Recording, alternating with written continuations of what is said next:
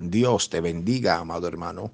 Damos inicio a este tu programa, el devocional, bajo el tema No te rindas. Salmo 144, versículo 1 dice, Bendito sea Jehová, mi roca, quien adiestra mis manos para la batalla y mis dedos para la guerra. El Señor adiestrará tus manos para pelear esta dura batalla que el mundo está atravesando. La peor batalla es aquella que no se pelea, que antes de pelearla te das por vencido.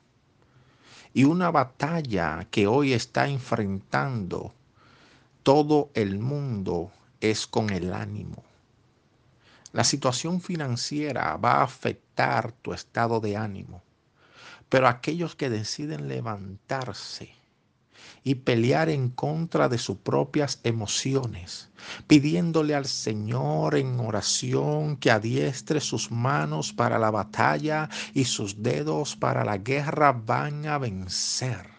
Y van a vencer primeramente su mente natural para entrar en otra dimensión espiritual y así conquistar la tierra prometida. Amado hermano, en el nombre de Jesús quiero decirte, no te rindas. Dios tienes planes y propósitos con tu vida. Y el Señor hará maravillas a través de ti y aún en medio de esta crisis verás la mano y el poder de Dios operando en tu vida y a tu favor. No te rindas.